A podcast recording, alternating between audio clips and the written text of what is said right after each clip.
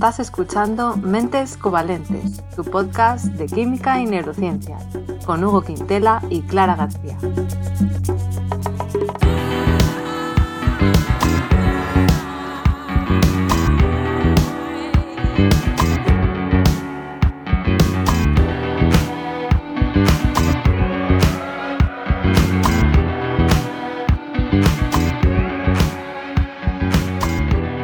Bienvenidos al episodio 38, en el que vamos a hablar de la oxitocina. Hola Hugo, ¿qué tal?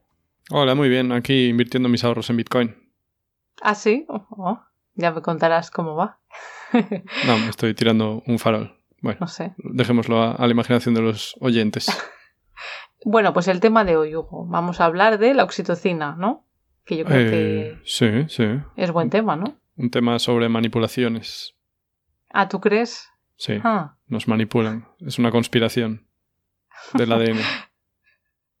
yo creo que es un tema que a la gente le sonará la oxitocina, ¿no? Es bastante conocida, yo creo. Yo creo que sí, de mis hormonas preferidas, de todas maneras. Así, ¿eh? Fíjate. Bueno, es que es una hormona que se ha ganado el título de la hormona del amor, la hormona de los abrazos, no sé, uh. cosas así. Luego veremos si es verdad o no. Pero vamos a ir por pasos. Primero de todo yo quería comentar el tema de si es una hormona o no. Porque hay oh. veces que hay cosas que se le llama hormona. Por ejemplo, la dopamina a veces se le llama la hormona de la felicidad o la hormona de no sé qué. No es una hormona la dopamina. Pero... Oh, qué violento. Aquí sí. Sí, aquí sí. Aquí podemos decir que sí que es una hormona. ¿Pero qué es una hormona? Por si acaso, las hormonas son moléculas que son producidas por glándulas en alguna parte de nuestro cuerpo que se liberan al torrente sanguíneo y de ahí pues van a diferentes sitios y controlan las funciones de ciertas células o órganos, ¿no? En el caso de, por ejemplo, la dopamina, que es un neurotransmisor, no va al, al, torrente sanguíneo y va a llegar a otro órgano diana, sino que se queda ahí, ¿no? Es un neurotransmisor que se libera al espacio entre dos neuronas, que es muy pequeñito, de unos nanómetros, y actúa ahí. Entonces, la oxitocina es un poco las dos cosas. ¿Vale? la globalización, vamos, ¿no? O sea, las hormonas actúan global y las no hormonas actúan local. Eso. Exacto. Pero hay cosas que, hacen un poco de todo. La citocina es, de, esta, es una de estas cosas que es global y local, es de todo. Vale, piensa local, actúa global. Eso. O al revés. No me acuerdo. No, ¿cómo era? Piensa global, sí, actúa, local, y piensa global. Esa fue una pregunta mía en un examen de ecología en tercero de carrera. ¿Pero cuál era la pregunta? Era el lema y ponía desarrolla. Ah que era, era el eslogan de Natura, de la tienda de, de ropa y de regalos. Ay, sí. También. Ah, no sabía, yo creo que era una frase de negocios. Bueno, la verdad es que no sé en, qué contexto se utiliza, pero sí que lo ponía en Natura y me acuerdo que me tocó esa pregunta y vamos, yo ahí, como era de desarrollar un poco lo que quisieras, eh, esa pregunta me fue bien. Eso es para cuando te haces autónomo, ¿no? Me refiero, es lo que tienes que aplicar si te haces fontanero, por ejemplo. Ah, sí. Piensa global, actúa local. Yo es que lo asocio, yo lo asocio siempre a medio ambiente, como a conservación ah. de medio ambiente. Ah. Ostras, pues yo era más, no sé, capitalista, y ¿eh? yo creí que era Ah, no, no, pues fíjate, yo sí que, pues en plan, piensa en el mundo, ¿no? Y actúa pues donde vivas e intenta actuar en donde estés. Vale, vale. Así lo interpretaba yo. Pero bueno, vamos a la oxitocina que nos vamos, que nos liamos. Sí, que ya el capítulo va a durar lo suyo. Este capítulo, como siempre, luego seguro que dura una hora o más. Pero bueno, lo que yo estaba diciendo, la oxitocina sí que se libera al torrente sanguíneo, así que vale, es una hormona, pero también es un neurotransmisor, pero en concreto es un tipo de neurotransmisor que se llama neuropéptido. Que neuropéptido, pues fácil. Neuro, ya sabemos, de neuronas, y péptido, que es un péptido, por si acaso la gente no sabe lo que es, pues bueno, es una cadena cortita de aminoácidos. De peptos de peptos, de peptos. No, eh, entonces son moléculas pequeñas comparadas con proteínas grandes. Las proteínas pues son eso, mm, aminoácidos unidos, pues si es una cadena muy cortita, pues se llama péptido. Entonces, ¿es una molécula pequeña un neuropéptido? Sí, entre 5 y 20 aminoácidos. Pero son más grandes que los neurotransmisores clásicos, que son todavía neuronas más, o sea, perdón, neuronas, no, moléculas más pequeñitas, ¿vale? Entonces, ¿qué tienen de peculiaridad estos neuropéptidos? ¿Por qué no se les llama neurotransmisores y ya está y todos contentos? Bueno, porque eh, actúan como moléculas mensajeras auxiliares que coexisten con los neurotransmisores clásicos como la dopamina, la serotonina, eh, el GABA. Entonces, en una neurona que se libere neuropéptidos, no se van a liberar solo neuropéptidos, sino que siempre estarán complementando la acción del neurotransmisor principal. Actúan como neuromoduladores, ¿vale? Vale, vale, vale. O sea, no son tan fundamentales. Exacto. O sea, bueno, yo aquí la analogía que se me había ocurrido es que son un poco como el bajo en un grupo de música, que son importantes. Vale, vale, entiendo. Pero normalmente no. Bueno, sí que ahí puede haber algún rato de solo de bajo, pero normalmente están ahí como de soporte, ¿no? Vale. Bueno, yo soy un defensor muy acérrimo del bajo, pero. Ya, digo, aquí voy a. Aquí voy a ofender a los bajistas. Porque el bajo a veces es el alma de una canción. Pero bueno, sí, sí, te entiendo. Pero también, la oxitocina también puede ser el alma de una canción, pero pues está ahí como complementando más, ¿no? Como que va al ritmo de otras cosas. No lleva la melodía principal. Vale. Exacto. Y lo último que quería decir respecto así esta introducción general es que el concepto de neuropéptido fue introducido en 1987. Oh, qué tarde. Para que veas. Por Voy a decir el nombre y tienes que adivinar, Hugo. Ahora te lo vamos a hacer al revés. La venganza. que siempre me lo haces tú. David DeVitt. O David, no sé cómo se pronunciará. De Witt con W. Holandés. Joder, muy bien. muy bien. Bien. Pues sí, holandés, de profesor de la Universidad de Utrecht. Es que tengo muchos amigos holandeses. Ah, amigo. Pues ya está, esta era mi pequeña introducción, así que ahora cuéntanos tú como químico, Hugo, como siempre. ¿Qué nos puedes decir? Pues eh, te puedo decir que la historia de la investigación de la oxitocina es relativamente larga para ser un neuropéptido que se denominó así en 1980 o en los 80. Y es que ya a finales del siglo XIX, eh, que en el siglo XIX poco se sabía de qué teníamos cerebro, la gente intuía que había cerebro, no es verdad, pero se sabía muy poco del cerebro. Eh, pues ya se sabía que extractos de la glándula pituitaria, de la que ya hablaste tú alguna vez, creo, ¿no? O no, de la pineal, no de la pituitaria. Bueno, la cuestión, que cuando cogían de un bicho, por ejemplo, una rata o un cerdo, cogían la pituitaria y le, extraían movidas, ¿sabes? Ahí hacían un... No es que la pasaran por la mini pimer, ¿verdad? Supongo que hacían como una bolsita de té con la pituitaria o algo así. Y entonces sacaban de ahí un extracto y luego se lo inyectaban a otros mamíferos. Resulta que se dieron cuenta de que tenía algunos efectos.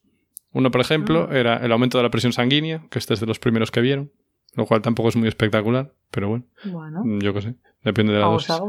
Luego se vieron ya cosas más raros, más raras, perdón, como la contracción uterina, que igual no se lo esperaban, ¿sabes?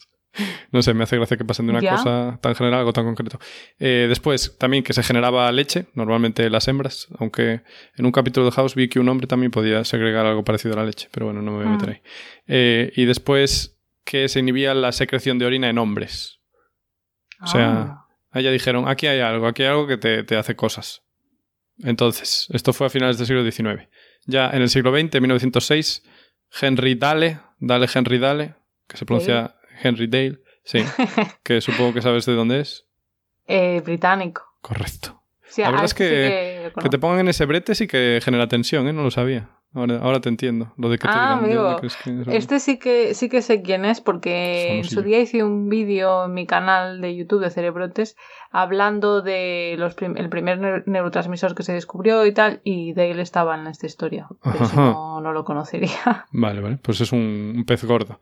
Bueno, porque él fue el que descubrió los efectos de la contracción uterina y también le dio el nombre a la oxitocina. Ah, sí. Lo que pasa es que no la descubrió, ¿eh? No o sea, bueno, la descubrió. Dijo, aquí tiene que haber una cosa que yo voy a llamar oxitocina, que viene ah, de, del griego nacimiento rápido. Ah, qué bonito. Claro, como bonito. Bueno, a mí me parece un poco... en fin. Bueno. O sea, oxitocina es una genial, pero... plan, nace rápido y deja un bonito cadáver. Bueno. Eh, pues nada, le dio, como digo, le dio el nombre, pero no fue capaz de aislarla, porque aún estaba un poco en pañales todo. Y bueno, como dices tú, era un tipo muy famoso y de hecho ganó el premio Nobel por descubrir, o bueno, por sus descubrimientos en la transmisión del impulso nervioso. O sea, era un pez gordo. Y ahora vamos a ver más peces gordos involucrados. 40 años después, en los 50, 1950 y pico, un químico orgánico, a ver si lo pronuncio bien, llamado Vincent Duvignon. ¿Qué te parece? Vincent Duvignon. Yo francés no sé, así que ni idea. Pero parece que tal, pero no es francés, resulta que es estadounidense. Supongo ah, que uh. se perdió. Y fue capaz, pues, de por fin de aislarla, ¿no? La oxitocina. Y esta vez lo hizo de ternera, de la pituitaria de ternera, de nuevo con bolsitas de té. No, esta vez creo que sí que la liofilizó, o sea, que la congelas, ¿sabes? Y luego, pues, mm. haces ahí, ¿cómo se...? Ay, qué cosas se liofilizaba. Las gambas que comen las tortugas, me parece que también ah, liofilizadas. Sí. No sé si está liofilizado. Eh, pero sí, no sé. O sea, no sé qué cosas se liofilizan, pero sí, hay cosas. Eh, también frutos, frutos del bosque que luego guardas en el congelador, que vienen así como súper secos. Eso creo también está liofilizado. Y pues luego en la universidad me acuerdo que hicimos estudio de cromo, no sé qué metales eran en mejillones y los liofilizamos también. Olía fatal eso. Bueno, la cuestión que le dieron el, Nobel, ¿vale? Por estas movidas, por sus eh, descubrimientos de la oxitocina. Y bueno, eh, fue capaz de aislarla, pero también de sintetizarla. Entonces descubrió que era, como dijiste antes, un péptido, o sea, una mini, mini proteína, que solo estaba formada por nueve aminoácidos, o sea, bastante pequeñita. Que también parece mentira, se ve que, bueno, la química aún no estaba súper desarrollada, porque hoy en día, nueve aminoácidos, en fin. Que es fácil de, de sintetizar o de... Correcto, sí. Y este hombre pues ya estaba muy curtido en la síntesis de péptidos similares, porque también sintetizó la insulina, que tiene 51 aminoácidos, y también el glutatión, que ese ya es para principiantes porque eran tres. Pero bueno, fue el primero el que lo sintetizó. Así que un respeto. Por supuesto. Y nada, estas, estas moleculillas, estos péptidos tenían en común la presencia de cisteínas. ¿Te suenan las cisteínas? Eh, sí. ¿Tomaste alguna vez acetilcisteína? Ostras, sí, eso lo pone el medicamento es para el resfriado, ¿no? Sí, correcto. Yo me tomaba, vamos a hacer aquí publicidad, no sé de qué marca era, pero bueno, Flumil ¿Qué es eso? Acetilcisteína que te disolvía el moco.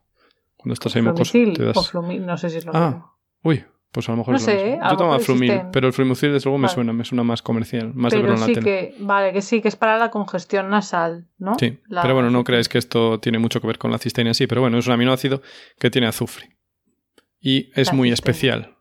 Pero no me quiero meter en eso todavía, ¿vale? Porque luego voy a divagar un poco.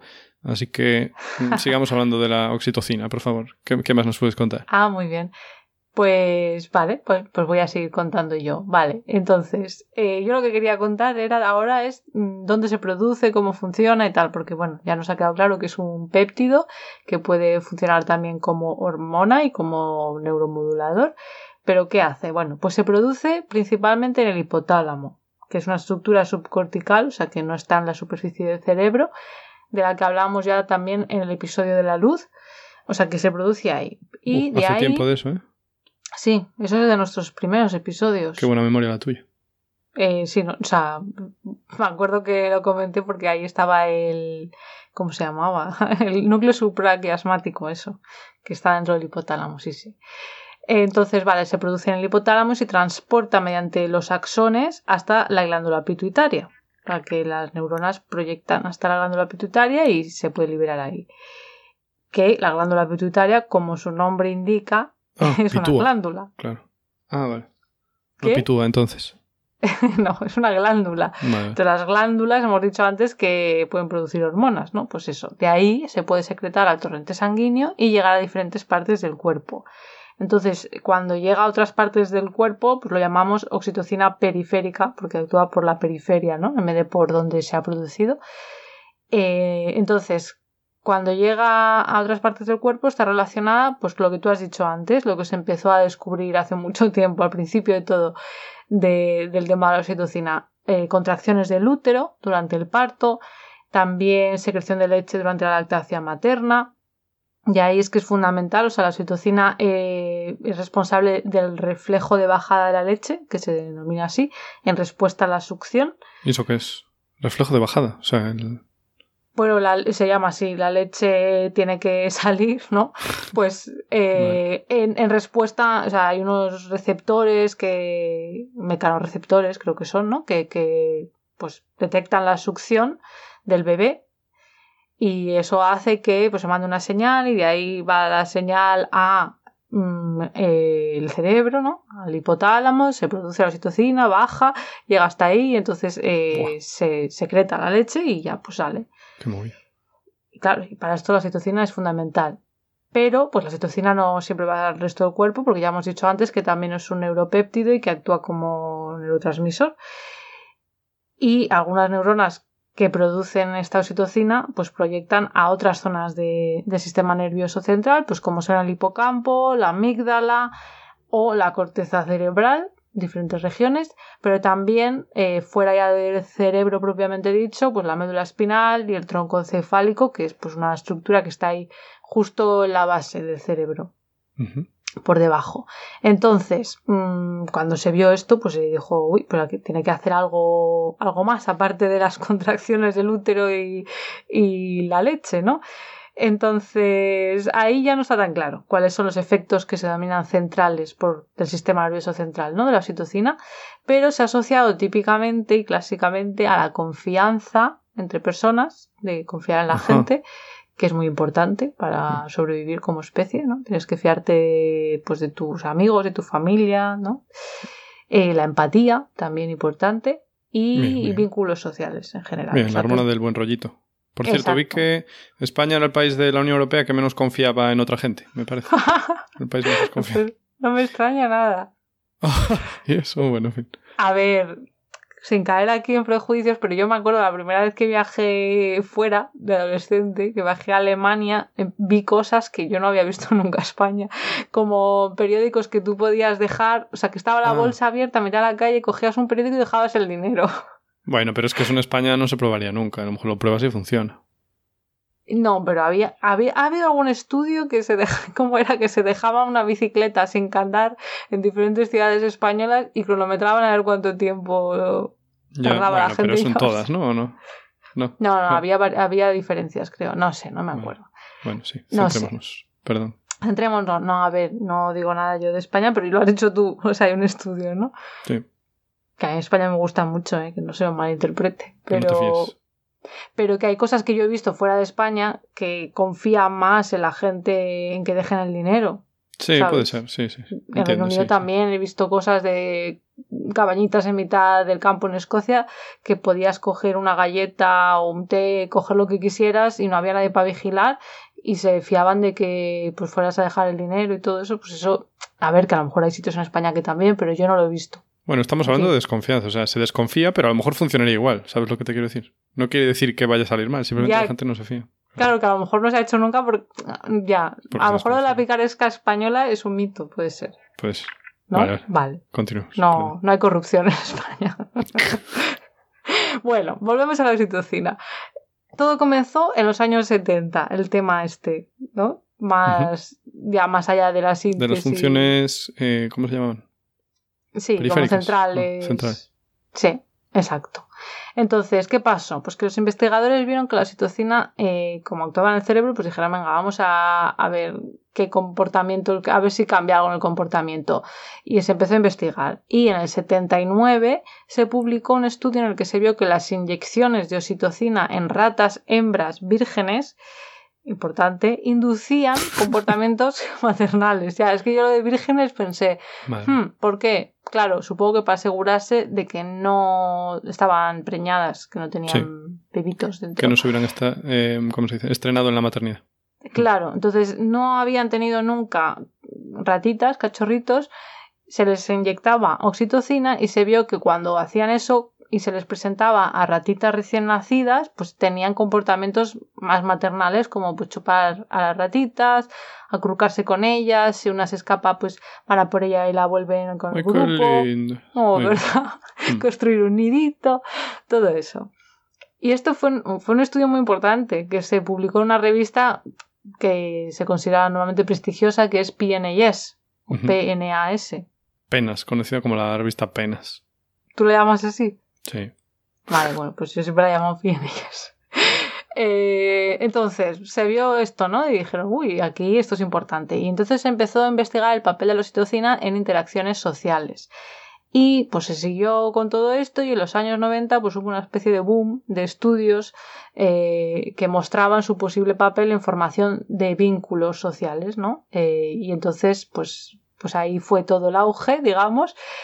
Y esto se investigó en una especie poco común en investigación. Normalmente pues se utiliza la rata o el ratón o bueno, depende de lo que se esté investigando, ¿no? Pero en este caso era el topillo de la pradera. Oh, el topillo. El topillo. sí. Que para los interesados en zoología es, por si acaso, digo el nombre en latín, eh, Microtus ocrogaster. Qué bien pronuncias. Estoy mirando, es que es ocro, pero con CH. Pero yo creo que se dice ocrogaster. Ah. Bueno, pues este es un roedor originario de Norteamérica. ¿vale? Una especie como de, no sé, una especie de coballita, no sé cómo llamarlo. No entiendo yo mucho de roedores, pero bueno. Ah, es lindo, estoy viendo. He visto fotos y es lindo. Muy lindo. Entonces, ¿por qué se eligió este animal para estudiar la oxitocina? Porque, es muy lindo. Una especie... Y lo quieres. Es una especie monógama, que es algo poco común en los mamíferos. Muy poco común. Entre el 3 y el 5% de los mamíferos, de las especies de mamíferos. Y el humano no se sabe si está ahí incluido. Yo ahí ya no me meto. ni, entro ni salgo. Entonces, eh, los investigadores vieron que las hembras del tupillo de la pradera mostraban preferencia por un macho que podía luego llevar a una relación estable después de pasar 24 horas en la misma jaula. Les ponían a convivir y ya ahí podía haber una preferencia y ya pues se enamoraban, por, llamarlo de, manera como humana, ¿no? Eh, que aquí esto a mí me recuerda un poco a lo que pasa en humanos, eh, yo qué sé, cuando se hizo... Eso estaba pensando en Gran Hermano. La, primera vez que se hizo Gran Hermano, que nosotros éramos adolescentes, que se veía como, ah, esto es un experimento social. Eh, luego, pues ya ves tú. Para hacer orgias, eso era lo que era. Yo es la, única que vi fue la primera. es la única finalidad que le, que le veo. no, que iba a decir que, que, la única, no sé cómo se llaman. Eh, edición, sí. Edición que vi fue la primera. Yo también me lo pasé eh, bien. Claro, fue como algo muy novedoso. Y claro, la gente la, la, juntas y les pones todos en una misma casa, pues acaba el roce hace el cariño. Claro, un campamento de verano, pero a lo bestia. Eso. Entonces, con las ratitas estas, o ¿cómo se llaman? Los los, los de la pradera parecido. Entonces, ¿qué vieron? Pues vieron que esta preferencia por un macho era más probable si se le había administrado oxitocina. Y si se les administraba un antagonista de la oxitocina, es decir, que se une a los receptores y no deja que haga la acción la oxitocina y no hacen una acción parecida, ahí era menos probable que se formara ese vínculo ¿vale? a largo plazo. Entonces ahí esto fue como, uff, esto muy importante. La oxitocina también para la monogamia. Nos manipula. Nos manipula. Y ya se pasó a hacer también estudios en humanos. Y en 2005 hubo un estudio muy importante o influyente que se publicó en la revista Nature, que también pues, se considera prestigiosa, que afirmaba que la oxitocina aumentaba la confianza, que es lo que decíamos antes, en humanos. Era, un juego, no sé muy bien ahora mismo de qué, pero era un juego en el que tenías que confiar en otra persona para hacer, pues para tomar tu decisión en ese juego, ¿no? Entonces, pues se les administraba oxitocina, en este caso intranasal, y se veía que, pues si les habían dado oxitocina en vez de una solución salina de placebo, creo que era, eh, pues, pues tenían más confianza en lo que les decía esa otra persona. O sea, que no era intravenosa, ¿eh? igual si es intravenosa se nota más, claro. Aquí luego entraré en eso, el tema este, y ya verás por qué no es intravenosa. Pero bueno, de momento te cuento algún estudio más. En otro estudio se vio que la experiencia de empatía hacia extraños, a personas que no conoces, también iba asociada a un aumento de oxitocina. En este caso no es que se les administrara, sino que miraban qué pasaba cuando había empatía y subía la oxitocina. La medirían, ya no he mirado tanto, pero pues en sangre, imagino. Luego, en 2012 hubo otro estudio que concluyó que la oxitocina contribuía al mantenimiento de vínculos, monógamos en humanos, como con los otros, con los topillos. Y en este caso, muy curioso lo que hicieron, se administró oxitocina intranasal a hombres heterosexuales y se vio que los que estaban en relaciones monógamas mantenían mayor distancia con mujeres atractivas que les presentaban, que creo que eran las experimentadoras, durante el primer encuentro, comparado con aquellos que habían recibido placebo. Curioso. O sea, que se, se apartaban más de uy. Bueno, bueno. Igual, yo qué sé, les fomentaba el olfato y por eso se alejaban. Y olían mal. claro, es que esto a saber, a saber, Mm. pero bueno, para que veas. Y esto no pasaba con hombres son- solteros, Oh, ¿vale? Eh, que, estuvieran, que no estuvieran en relaciones sí, sí, monógamas. sí. Y tampoco pasaba así cuando se les presentaba a hombres en vez de mujeres atractivas. ¿Qué hacían con los hombres? Se acercaban muchísimo.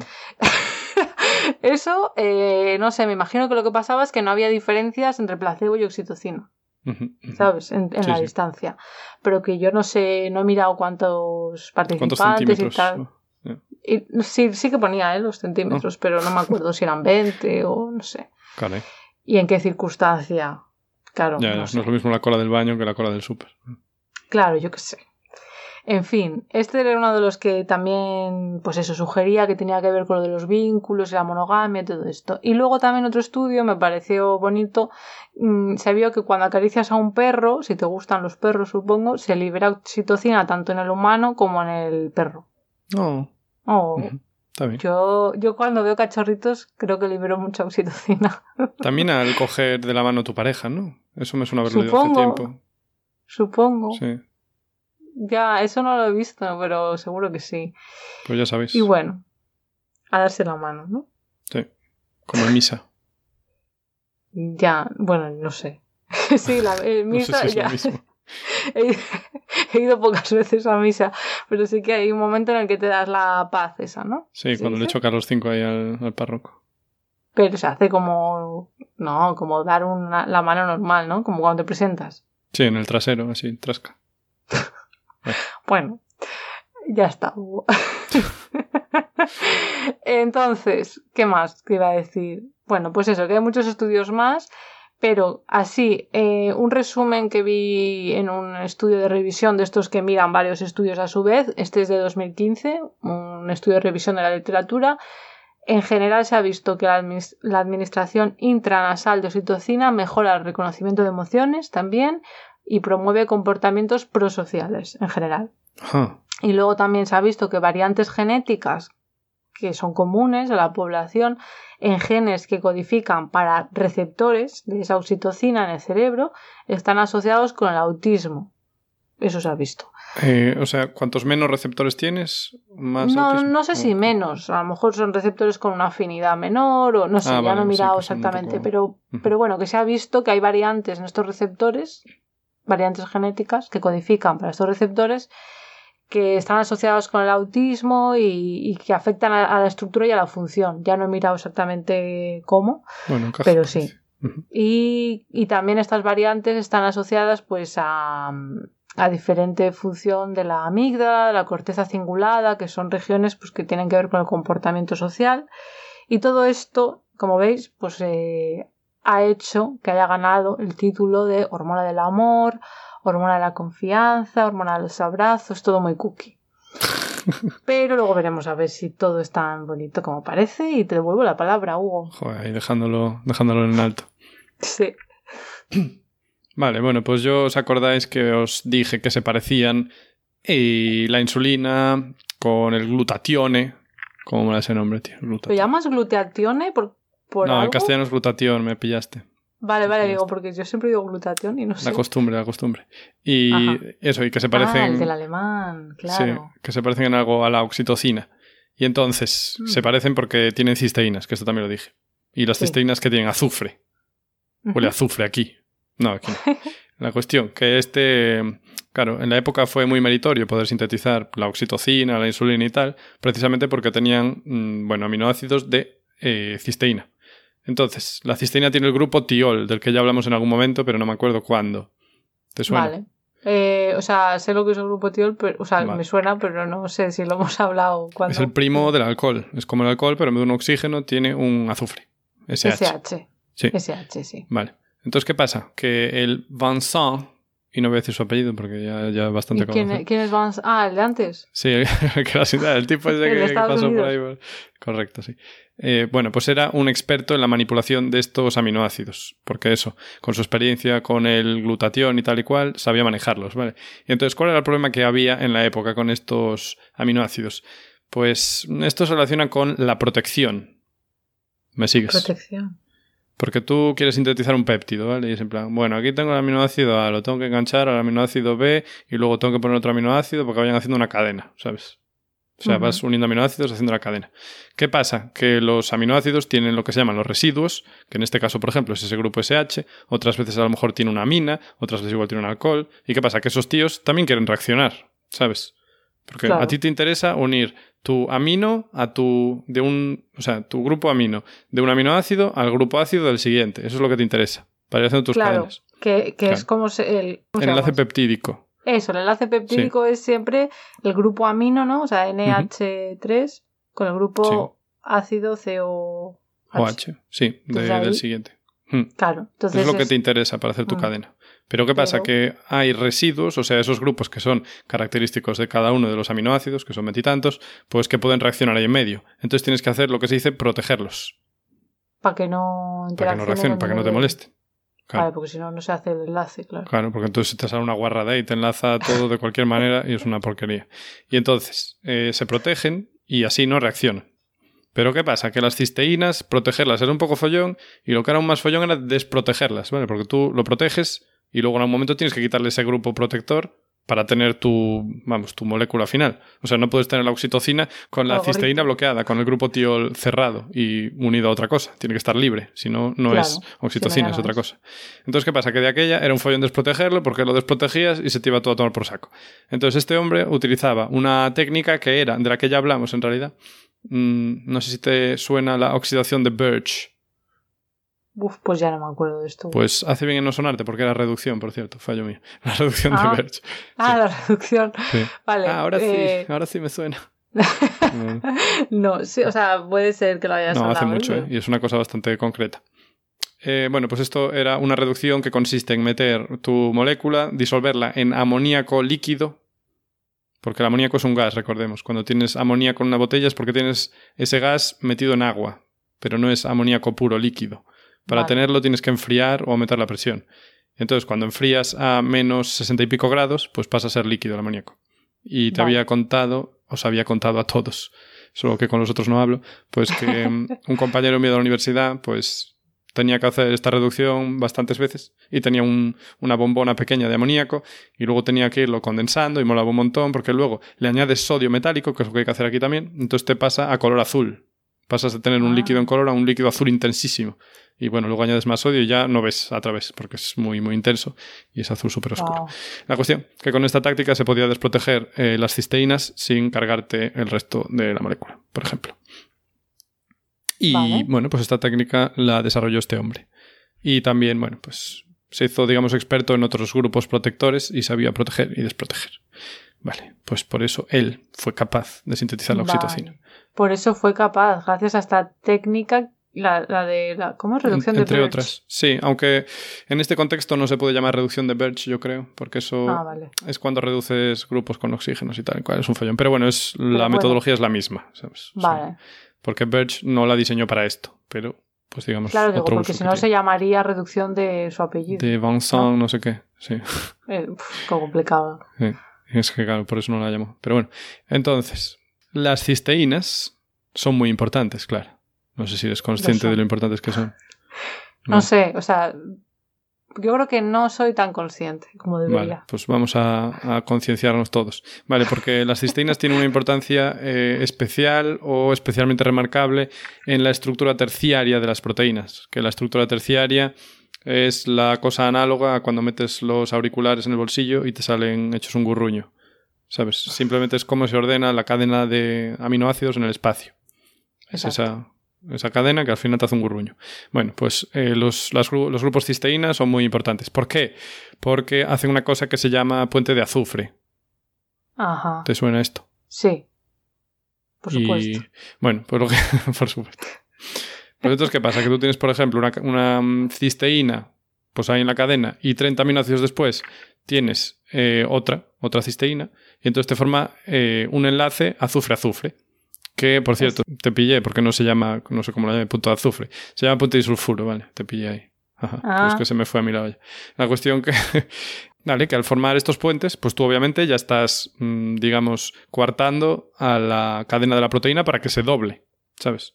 Está Claro, diciendo, "Ah, lo mejor ahora te es- unes aquí. están lejos, Sí, sí. pero se dobla porque dice, uy, esto para aquí. Como Claro, tú imagínate cuando se está sintetizando ahí en su ribosoma correspondiente a la proteína, pues se va plegando poco a poco ¡ay! y se encuentra ahí un- una cisteína con otra, forman ese enlace y ya estás dándole forma a la proteína, ¿sabes? Claro. Porque esto, bueno, es complejo, ¿no? Pero es como, como funciona.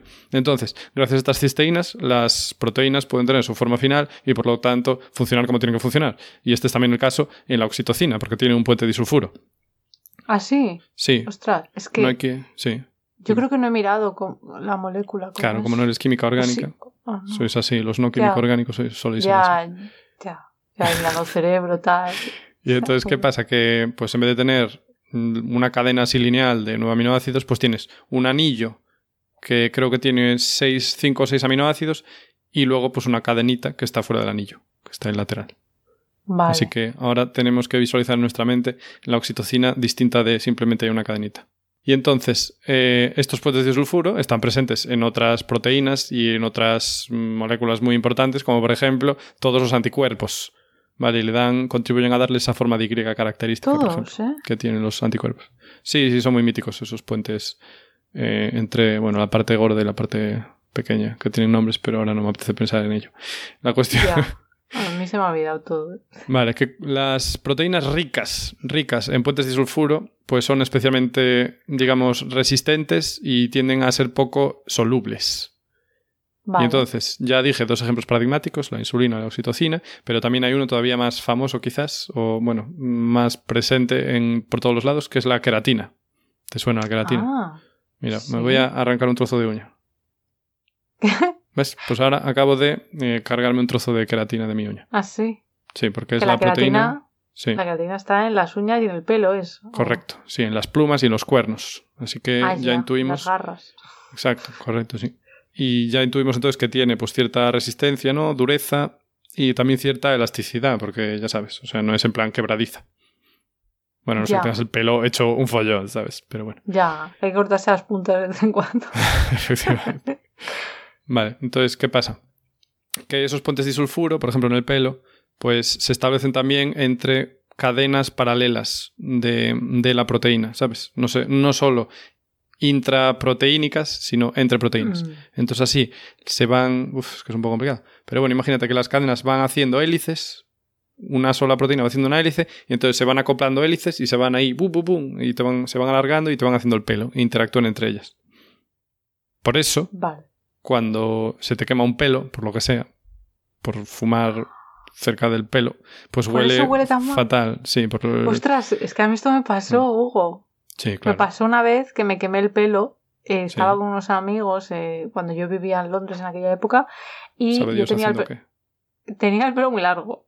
Sí. Yo, he tenido el pelo muy largo muchos años. Y dije, ¿vale? pues me lo quemo. No, y estábamos en un bar y había una vela en la mesa. Y cuando nos íbamos a ir, como cogiendo mis cosas, tal, no sé cómo fue, que el pelo, como me llevaba tan largo, pues tocó la vela y, y se quemó un cacho, un cacho. Y olía eso fatal, Claro. pero fatal. Ah, Pues eso es porque se forman compuestos ahí volátiles de azufre que huelen a mierda. El azufre, fíjate, yo sin azufre. saberlo. Sí. Y nada, si yo qué sé, mm, si rascas un rascaigana de estos o algo así, y, ¿Ah, sí? y, y te acercas a ver cómo huele, pues te darás cuenta que huele parecido. Si rascas lo bastante rápido como para que la fricción genere calor. y. Claro. Yo de pequeño, cuando iba al cole, tenía unos libros. eh, es una historia un poco rara, pero bueno, había unos libros de una calidad extraña que no sé por qué le pasabas la uña por encima y le cambiaba el color a la tinta. Se volvía más oscura. Y me acuerdo de pasarme a veces ratos cuando me aburría en clase rascándolos para cambiar el color y me acuerdo de que me olía así. Y yo ya estaba haciendo ciencia por aquel entonces. Sí. Olía lo mismo que pelo quemado, pero no tan fuerte, claro. O sea, un El pequeño Hugo. Sí, porque si das muy rápido generas mucha fricción y tal. Bueno, y eso es precisamente lo que se hace cuando te haces la permanente. Yo no sé si te hiciste la permanente alguna vez. No, pero sí que me acuerdo que nos lo contaron en clase. Ah, os lo contaron en clase. En algún ¿Cómo? momento, no sé, Ajá. de la carrera o en el instituto, no me acuerdo. Pero no, yo no me he hecho la permanente, pero sí que conozco gente que se ha hecho la permanente. Pero no voy a dar nombres. Pero empiezan las iniciales por. Bueno. N punto. la cuestión que en la permanente pues hay con tratamiento químico o creo que también por calor, pues lo que consigues es que esos puentes disulfuros se rompan, no, no totalmente, pero parcialmente.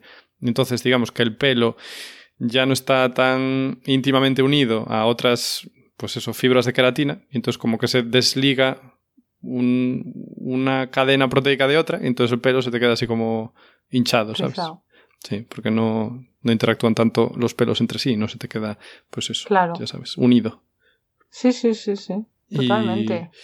Y, nada, a nivel anécdota de nuevo, mm, hablando así de azufre, eh, yo en el laboratorio también trabajé una reacción que me gustó mucho, que era la reacción de Gewald, que iba, mm, bueno, tenías que meter azufre elemental y era muy divertida, porque metías azufre y luego dos compuestos químicos y te salía otro compuesto. O sea, metías tres, te salía uno y un paquete de ah. residuos. Y era muy bonita. Y entonces el azufre, supongo que ya sabes cómo es, así amarillo, y es que el azufre forma anillos de 8. Bueno, tienen distintos al otro, ah. pues que son las formas elementales. Pero el que usábamos era S8, o sea, anillos de 8, mm, vamos, ¿cómo se dice? Vértices. 8, ah, vértices, y cada vértice es un azufre. Y entonces, no me lo imagino. Pues, pues un anillo de 8, un octógono, un ochógono, ah, bueno, vale, vale. Es que me lo estaba imaginando tridimensional, perdón. Bueno, haces bien, porque realmente no es plano, ¿eh? O sea, tú tienes razón, se pliega ahí. Pero bueno, la cuestión, que tú metías eso, y era bonito porque de ese anillo de 8, solo uno se metía en tu molécula final, y luego te quedaban anillos de 7 del azufre. Y no sé, ah, me gustaba mucho esa reacción. Y formaba un tiofeno, que el tiofeno pues es un anillo de 5 miembros con un azufre dentro. Y bueno, ya está. Una reacción muy bonita. Os la recomiendo. Y, ahí me voy a quedar, de la oxitocina a la permanente. Pero. Estupendo. Pero con un hilo conductor que tiene todo el sentido del mundo, ¿vale? O sea que no. Yo creo que, ah, que, está muy bien hilado. Muy bienísimo hilado. Y nada. que... te, te devuelvo la palabra porque también nos dejaste antes ahí en alto con misterios. Uh, de que la oxitocina tiene su lado oscuro. Bueno, no su lado oscuro, pero no es solo no todo su lado oscuro, pero es que yo creo que ha saltado a la cultura popular, pues un poco como la dopamina, que la dopamina todavía no hemos hecho un programa específico, pero que se salta a la cultura popular porque sí que es verdad que hay investigación de un tema, pero a lo mejor luego 20 años después ya no es se ve que hay más cosas, no solamente eso, ¿no? Y entonces pues pues eso ya no salta. Mm.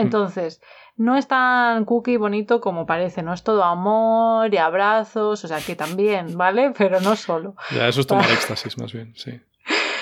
Y es que la comunidad científica pues ha empezado a cuestionarse si todo ese entusiasmo alrededor de la oxitocina ha podido llevar a los investigadores a estar un poquito sesgados en qué estaban mirando y a tomar malas decisiones a lo mejor en cuanto a los diseños experimentales, que ya sabemos que los investigadores son humanos. Entonces también pues pueden tener sesgos y pueden no hacerlo todo bien. Sí, algunos sí, algunos sí. No todos, ¿eh? nosotros no, por ejemplo. Nosotros somos perfectos, por supuesto. Entonces, mm, una de las cosas es el tema del método intranasal que tú antes me preguntabas, ¿no? Entonces, durante mucho tiempo se ha, se ha, utilizado ese método y no es que esté mal, pero no se había validado completamente. Eh, entonces, ¿por qué se eligió este método? Bueno, pues porque la oxitocina en sangre no cruza la barrera hematoencefálica de la que hemos hablado alguna vez. Entonces, si tú la inyectas o, la consumes de manera oral y de ahí pasa la sangre, con una pastilla, digamos, pues eh, eso ya no llegaría al cerebro.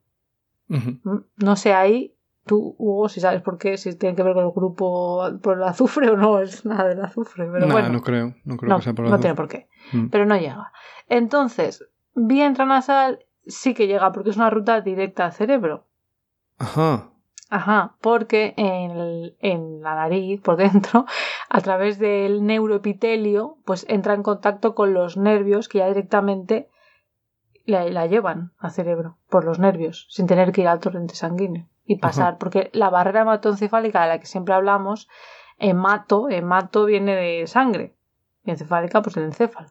Eh, eh, es porque son los, los, vasos sanguíneos que están como muy protegidos y no dejan salir las moléculas, pero si va directamente por el nervio, pues ahí ya llega. Están ahí cubiertas con metacrilato. Sí, no sé muy bien con qué, pero con algo. Entonces, un poco el problema, no sé si el problema, pero la, la cosa es que llega muy poquita oxitocina por el mm. método este intranasal. ¿Vale? Se estima que alrededor del 0,005%. Pues mucho no es, ¿no? Pero bueno, si te No. metes 5 gramos, Claro, luego puedes poner mucho y ya está. una raya ahí de, de oxitocina. Pero lo que, lo que se ha dicho y se empezó a investigar ya más sobre eso es que podría ser que si llega tan poquita a, al cerebro, claro, luego el resto también va a la sangre. No es que no, no pase a la sangre, porque también Hmm. tienes vasos sanguíneos en la nariz dentro. Entonces se ha dicho que a lo mejor podría ser que el efecto se debiera de, lo, de estos estudios al efecto periférico y no Ajá. a, que está haciendo algo Como en el la cerebro contracción del útero, por ejemplo. por ejemplo. Claro, Mm. entonces ha, ha habido que investigar aquí y vamos a ver. Luego también ha habido críticas eh, de que algunos de los estudios más importantes en este tema, de los considerados así más clásicos, influyentes, pues a lo mejor no han utilizado los mejores métodos estadísticos, porque bueno, luego con los años todo mejora, que esto es algo bueno de la ciencia, ¿no? Que se revisa continuamente y se va mejorando y cada vez pues eh, intentamos ser más, no sé, pues más específicos o más profesionales o más de querer hacerlo todo bien, ¿vale? Entonces, eh, bueno, algunos estudios también tenían muestras pequeñas y esto pues aumenta la probabilidad de que te salga un resultado significativo estadísticamente, pero por casualidad. Entonces ha habido pues un poco crítica, ¿no? Dentro de la comunidad científica. Y luego Vale. está el tema del sesgo de la publicación. Hugo, tú no sé si estás al corriente de esto, imagino que sí. O sea, que si sale publicado en una revista prestigiosa ya creemos que es verdad. o- Mm, No me refiero a eso, no. Ah, que de la publicación en sí, ¿eh? Ajá. Eh, claro, el sesgo de publicación me refiero, a ver si, si estabas tú al corriente, es la tendencia a publicar resultados en los que se encuentran mm, resultados estadísticamente significativos. O sea, sí, sí. Esto pasa mucho, por lo menos en cosas bio, psicología, no sé si en química pasa, porque en química eso o ocurre o no ocurre, ¿no? La reacción. No, pero a mí me da miedo porque ahora sí que estoy trabajando con estadística y me da, a mí me da miedo la estadística. Porque claro, tú ves cosas ahí, pero es que es como, eres tú como el que decide cómo las separas y cómo los organizas. Entonces, como, ¿y si no? ¿Y si no? Ay, qué miedo me da. Claro, hay, hay muchos pasos en los que uno puede decir una cosa u otra, pero independientemente de que lo hagas bien o mal, o sea, que seas lo más objetivo posible y por eso también se está impulsando mucho el tema de las, no sé cómo se dice en español, en castellano, pre-registration, de preregistración, no sé. Bueno, para apuntar, decir, mira, esto es lo que voy a hacer, estos son los análisis que voy a hacer y antes de empezar el, el estudio. Y entonces así no se puede hacer tanto lo de hago 8.000 análisis y el que me sale positivo. Ah, ¿sabes? vale, ya te entiendo, claro, Claro. claro. Definir Pero más allá- qué análisis se va a hacer. no- claro. Eso es lo que se está intentando promover. Eh, pero más allá de eso, la cosa es que eh, muchas veces las revistas científicas quieren resultados que suenen bien o impresionantes o, no, ¿sabes?, novedosos y, y entonces si no sale nada, si tú miras si hay diferencias entre algo y no te sale nada, te dicen, "Pf, pues vaya truño, no me interesa. Que- que- ¿A quién le interesa eso, no? Que está mal porque mm, Es en aprendizaje. que claro todo es importante entonces muchas veces lo que pasa yo creo que cada vez hay más concienciación en cuanto a esto es que durante años a lo mejor pues imagínate que hay 20 estudios que no encuentran diferencia y dos sí pero los dos que sí son los que se publican entonces ya la gente está como ah mira entonces bueno Claro. este es un mal, tema ¿eh? Está la ciencia un poco.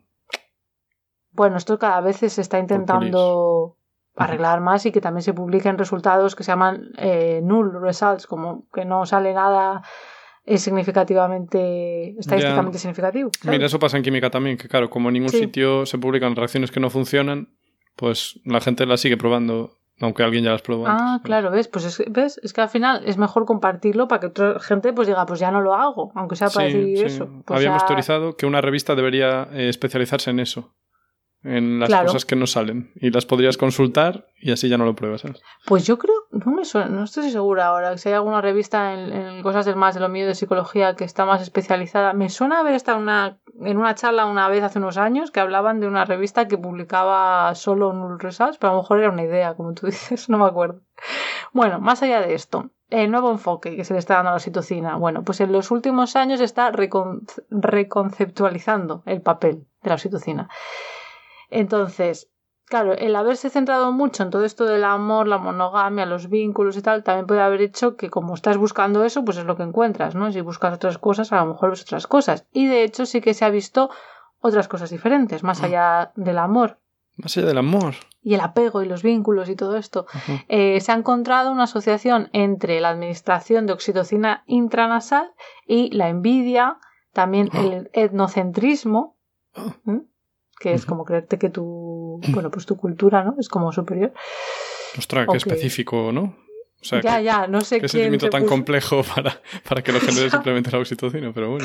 No sé quién se puso a investigar eso, pero sí, el comportamiento agresivo también. Entonces, claro, ahí Ah. empezó a decir, ostras, pues a lo mejor no es tan amorosa la oxitocina, ¿sabes? Plan, Y ha habido nuevas- mato, ¿no? También. Eso. Y entonces eh, se han propuesto nuevas interpretaciones. Una hipótesis es que la oxitocina podría estar involucrada en promover una respuesta a cualquier información de importancia social, ya sea positiva o negativa. Estas son las Ujú. hipótesis de hace unos años.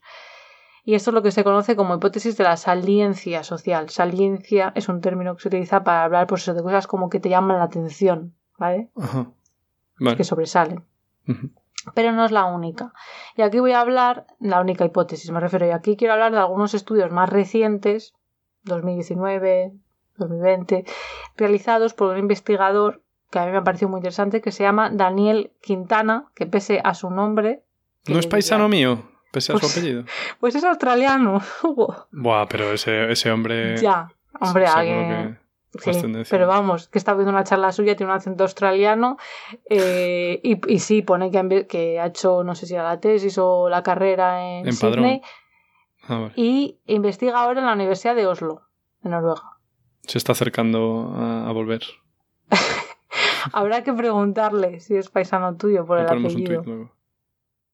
De hecho, el otro día estuve en una charla de la Universidad de Vigo y también vi más Quintanas. ¿Quintana es gallego entonces? Sí, hombre, que yo sepa, sí. Sí, vale, es que yo no era consciente. O sea, Quintana pues me suena como... Hombre, el vice- vicepresidente de la Junta era Quintana, por ejemplo. hace Ah, un par de vale, años. pues mira. Bueno, pues voy a comentar un poco la investigación de Daniel o Daniel, no sé cómo lo llaman, Quintana, eh, porque se ha centrado bastante en la oxitocina en los últimos años y me ha parecido interesante lo que, lo que ha visto.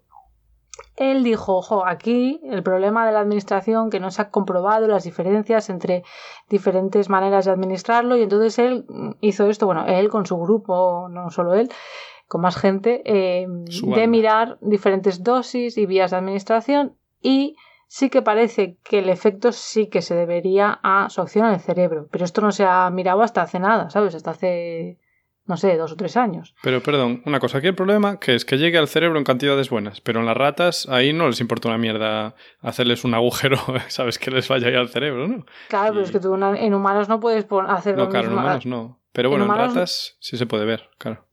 Claro, en ratas sí que puedes inyectar directamente, si no, hacían eso en el cerebro, creo. Sí, yo creo que tiene, a veces les ponen, pues eso, un- una vía directa de acceso y ahí les van poniendo. Claro. Pero bueno, como muchos de los estudios así claro, es más comportamiento tal, complejo humano. Mm. Claro, el tema de la confianza, pues eso es en humanos. Bueno, mal que aún no se haya encontrado un método de entrar bien a la barrera, bueno, cruzar la barrera hematoencefálica. En su día vi que con ultrasonidos estaba viendo avances. Ah, pero- sí, eso vi que en esclerosis múltiple también se estaba mirando Mm. con ultrasonidos para como disruptir, ¿cómo se dice? No sé, como romper un poco la barrera hematoencefálica para que pueda, o sea, creo que es temporal, ¿no? No sé si se puede hacer temporal. Sí, porque también da mal rollo. En plan, joder, si me quedé ahí con agujeros, tío. ¿sabes? Un follón. Ya. Pero sí, sí, yo creo que esto es, es- es algo muy importante de investigar por- porque habrá muchos medicamentos que necesitan entrar, ¿no? Sí. Entonces lo que hicieron en este grupo fue eh, comparar y sí que se vio que eh, parecía que era cuando se hacía de manera eh, lo de la ¿cómo es? la administración vía intranasal que hacía los efectos en la cognición, ¿vale? Mientras que si se lo inyectabas de otra manera, o sea, en sangre, no. Pero algo curioso que me ha sorprendido es que solamente tenía un efecto en la cognición cuando se utilizaban dosis bajas comparadas con dosis que se suelen utilizar otras veces. No, vaya. Entonces podría ser que por eso eh, haya un poco como de diferencias de resultados entre estudios, que no siempre se encuentre lo mismo, porque si cada uno utiliza una dosis y a veces utilizas más, tal. ¿Y por qué? ¿Por qué? ¿No? Si utilizas más, es- parece un poco raro, ¿no? Pero lo que decía es que se cree que cuando usas más, más dosis, la oxitocina podría llegar a unirse a los receptores de otro neuromodulador que es la vasopresina, que tendría efectos contrarios. Entonces. Esa es de la dilatación vaginal, ¿no? En el parto. Creo que también, sí, ¿no? Y de la presión. ¿Cómo controlo yo de estas cosas, chaval? Es tremendo. He visto muchos estudios, papers que miraban las dos cosas, oxitocina y vasopresina, porque están como muy relacionadas, sí. No sé, ahora mismo no sé en qué más cosas, pero también con la presión sanguínea, ¿no? La vasopresina. Tiene sentido, sí. Entonces, bueno, parece que lo de la vía intranasal, ok, ¿vale? Eh, nos funciona, pero también se han, en su grupo, pues ha mirado también eh, lo de otras funciones más allá de cosas sociales. Y en un estudio, pues que está, bueno, muy completo de 2019, en el que estudiaron la expresión, en este caso, de los genes asociados con rutas de la oxitocina, o sea, tanto genes que tienen la información para formar la el, péptido, iba a decir proteína, el péptido de la oxitocina, pero también receptores de la oxitocina, o sea que no solamente la molécula en sí, pero bueno, genes asociados a esos miraron su ARN mensajero, que es un paso intermedio entre la información del ADN y el resultado final, ¿no? Que ahora a la gente le sonará lo del ARN mensajero con el tema de las vacunas, ¿no? Creo yo. Qué bien.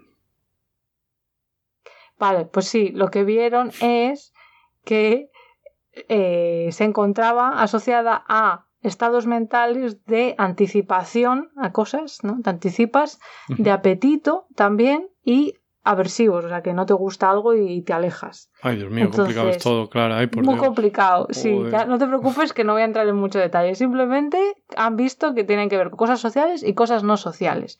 Y para terminar, lo que proponen ellos es una nueva hipótesis que han llamado la teoría alostérica de la oxitocina, que me ha parecido bonita el nombre. Bien, la palabra alostérico siempre está bien. Sí, y lo que dicen es que ayudaría a autorregularte tu comportamiento en anticipación a un cambio en el ambiente. Y aquí lo que lo pone como contraposición a la homeostasis de la que hemos hablado alguna vez, que es cuando hay un cambio, pues tú cambias, ¿no? Como el termostato. en plan, pues hace demasiado frío, pues se dispara la calefacción. Sí, tratamos esto en concreto, ¿eh? Sí, sí, muy bien. Sí. esto de, y si no es, ¿sabes? Si, o sea, no hace todo eso, no regula todo la homeostasis directamente, no. Pues aquí está un ejemplo concreto en el que no. Pues eh, sí, esto sería lo que han llamado alostasis, la, la teoría alostérica. Entonces, lo que decían en la charla que he visto para prepararme esto, es que es como, por ejemplo, llevarte un abrigo al trabajo en preparación por si luego hace más frío. O sea, no esperas a que haga frío para decir, ay, me pongo la chaqueta. Te preparas. Que te quede genial por si ves ahí a la persona que te gusta. También. La, la, situación, según. Pero te mueres de frío, a lo mejor. Según esta hipótesis, nos prepara. ¿no? Vale. Nos autorregula el comportamiento para cambios, nos anticipa. Otra nota, también hablamos de alosterismo en el capítulo 16, las benzodiazepinas. ¿Era el 16? Yo no me acuerdo. Eh, podría ser. bueno, el de las benzodiazepinas. ¿Y por qué hablamos de eso? Porque las benzodiazepinas son moduladores alostéricos. Ah. De GABA, de las. Sí, los receptores GABA B. Dios, Alostérico se llamaba. ¿Y por qué se llamaba así? No me acuerdo. Alostéricos porque inducen un cambio en la proteína que hace ah, que se activen más. Sí, que sea más. Mm, ya, que, el efecto sea más fuerte. Sí, es verdad, es verdad. Vale, pues mira, bonita relación.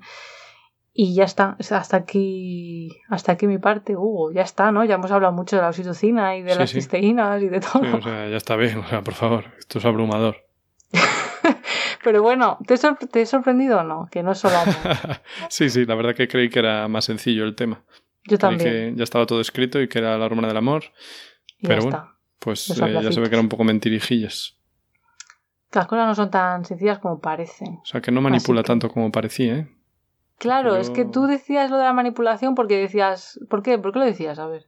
Ah, bueno, pues esto de escuchar a alguna persona que acaba de tener hijos y en plan, ay Dios, es que de repente sentí un amor, no sé qué, y en plan, va, oxitocina, fijo que hay un montón de oxitocina, liberando oxitocina, y entonces quieres a todo el mundo, pero no, eso es el éxtasis al final. Hombre, a ver, eh, está muy relacionado también, ¿no? La oxitocina con el parto Y sí que hay estudios, pero yo ya no sé si miraron la oxitocina o no, pero hay estudios de mujeres embarazadas, de cómo cambia el cerebro durante el embarazo y después, ¿no? Cuando ya ha nacido el bebé.